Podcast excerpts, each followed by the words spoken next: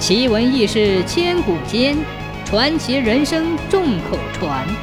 千古奇谈。宋神宗熙宁年间，全都水监丞侯叔宪征发民工，在绥阳县境内挖掘汴河河堤，引用汴河中的大量泥沙淤灌田地。但没料到的是，这一年出现了严重的洪涝灾害。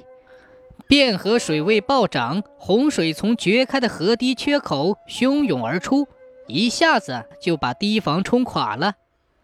在工地上，发狂的人们围住了侯书宪，无数的火把照得汴河边一片通红。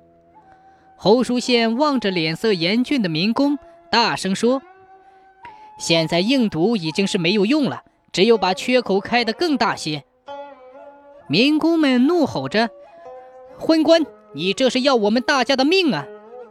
不，侯叔宪声若洪钟，将红色的巨流吼声也掩盖了过去。只有想办法泄洪，减缓凶猛湍急的水势，才有可能修复堤防，将决口堵住。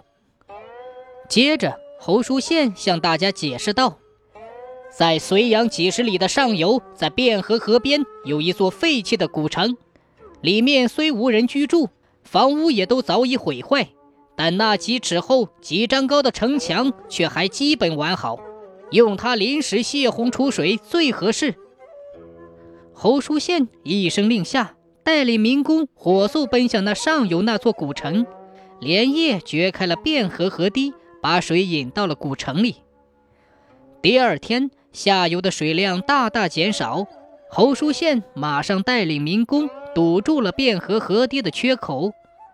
当古城里的水除满，又往汴河里流的时候，原来坍塌的河堤早已修复，百姓的生命财产保住了，农田也免遭了淹没。